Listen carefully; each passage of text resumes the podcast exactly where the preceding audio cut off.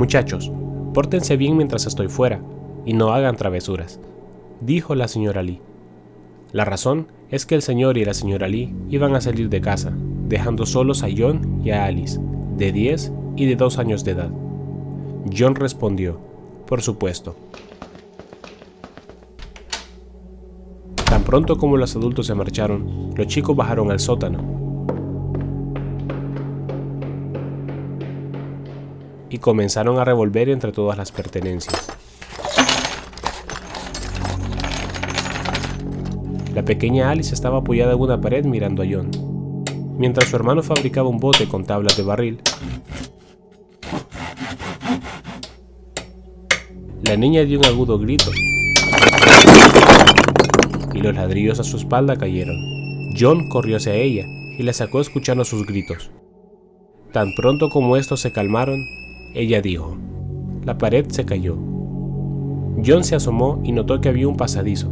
Le comentó a la niña, voy a entrar y a ver qué es. Está bien, le dijo ella. Entraron en la abertura. Cabían de pie, pero llegaba más lejos de lo que podían ver. John subió a la casa. Fue al estante de la cocina, agarró dos velas, algunos cerillos y regresó al túnel del sótano.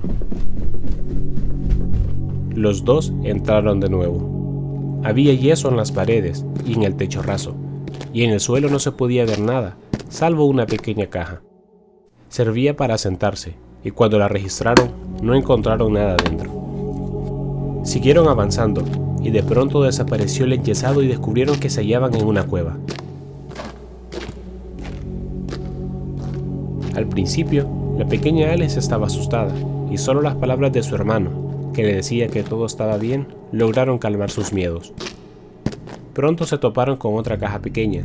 John la agarró y se la llevó con él. Poco después encontraron un bote con dos remos. Lo arrastraron con dificultad.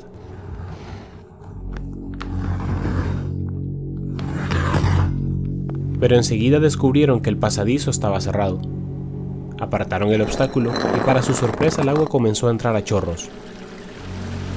John era buen nadador y buen buzo. Tuvo tiempo de agarrar una bocanada de aire e intentó salir con la caja y con su hermana, pero descubrió que era imposible. Entonces vio cómo flotaba el bote y lo agarró.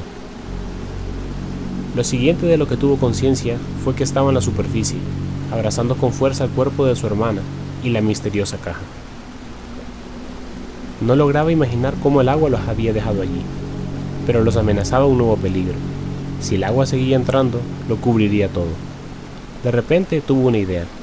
Podía cerrar otra vez el paso de las aguas.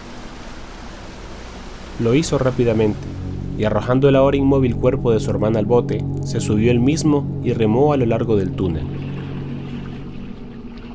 Aquello era horrible, y estaba definitivo y profundamente oscuro, ya que en la inundación había perdido la vela y ahora navegaba con un cuerpo muerto acostado a su lado.